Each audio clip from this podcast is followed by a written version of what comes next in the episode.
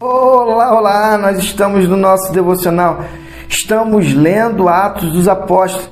Na semana passada nós finalizamos o capítulo 7 com a história desse homem poderoso, cheio da presença de Deus, Estevão.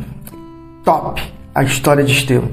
Eu sou apaixonado porque ele é, vai é, fazer naquele capítulo a defesa é, de tudo aquilo que estava acontecendo em relação às perseguições que também os profetas eles é, sofreram. Os líderes como Moisés, nós vimos a marca da promessa que veio em, em Abraão, depois vimos que Deus está no controle apesar do que aconteceu na vida de José, Deus fez tudo aquilo para que a vida dele eh, fosse preservada. Nós vimos que José estava no fluxo de Deus, assim como Moisés, em um dado momento não estava, mas depois passou a estar, e agora sim Moisés está preparado.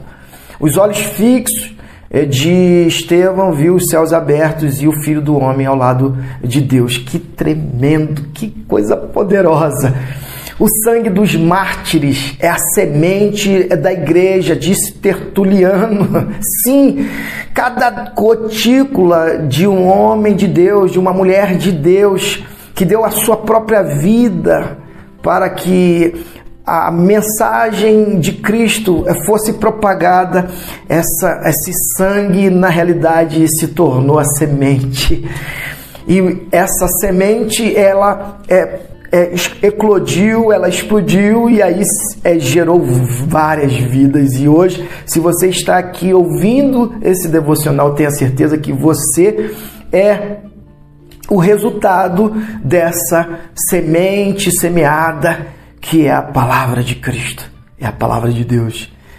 E o fato que Estevão, a morte dele impactou, sim, impactou a ponto de deixar um garoto meio que atordoado nós vamos conhecer um personagem é, também muito poderoso, mas que num primeiro momento estava em, vivendo o conflito da religiosidade.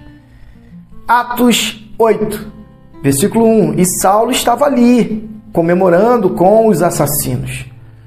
Esse fato é, desencadeou uma terrível é, perseguição contra a igreja.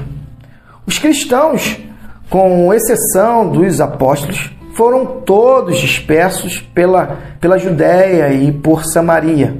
Alguns homens e, e corajosos, bons e corajosos, sepultaram Estevão, dando a ele um, um funeral digno. Quase todos choraram ah, naquele dia. A verdade é que a morte de Estevão, é, logo após, surgiu uma grande perseguição. Mas essa perseguição, ela promoveu nada mais, nada menos do que o espalhar das boas novas. Jesus é, viveu, é, morreu e ressuscitou. E agora o reino de Deus está sendo anunciado, está sendo propagado, está sendo vivido. É uma nova é, orientação de Deus para todos os homens, não apenas para para o povo de Israel. Isso estava sendo propagado agora muito além das quatro paredes de Jerusalém. Agora estava sendo espalhado por toda aquela região. Assim deve ser a palavra de Cristo nos nossos corações. Ela deve gerar vida vida na sua vida para que esta vida promovida por Deus em você promova novas vidas. É top demais vivenciar Cristo Jesus. É top demais vivenciar o Evangelho de Cristo. Haja visto que o Evangelho de Cristo ele nos introduz à vida eterna. Se você crê, você vai ver a glória de Deus. Se você não crê, a minha oração é que o Espírito Santo de Deus ministre ao seu coração para que essa semente, que é a palavra de Cristo Jesus, possa eclodir, explodir, gerando a vida que está lá dentro. Haja vista que somente Papai do céu, Deus pode fazer crescer.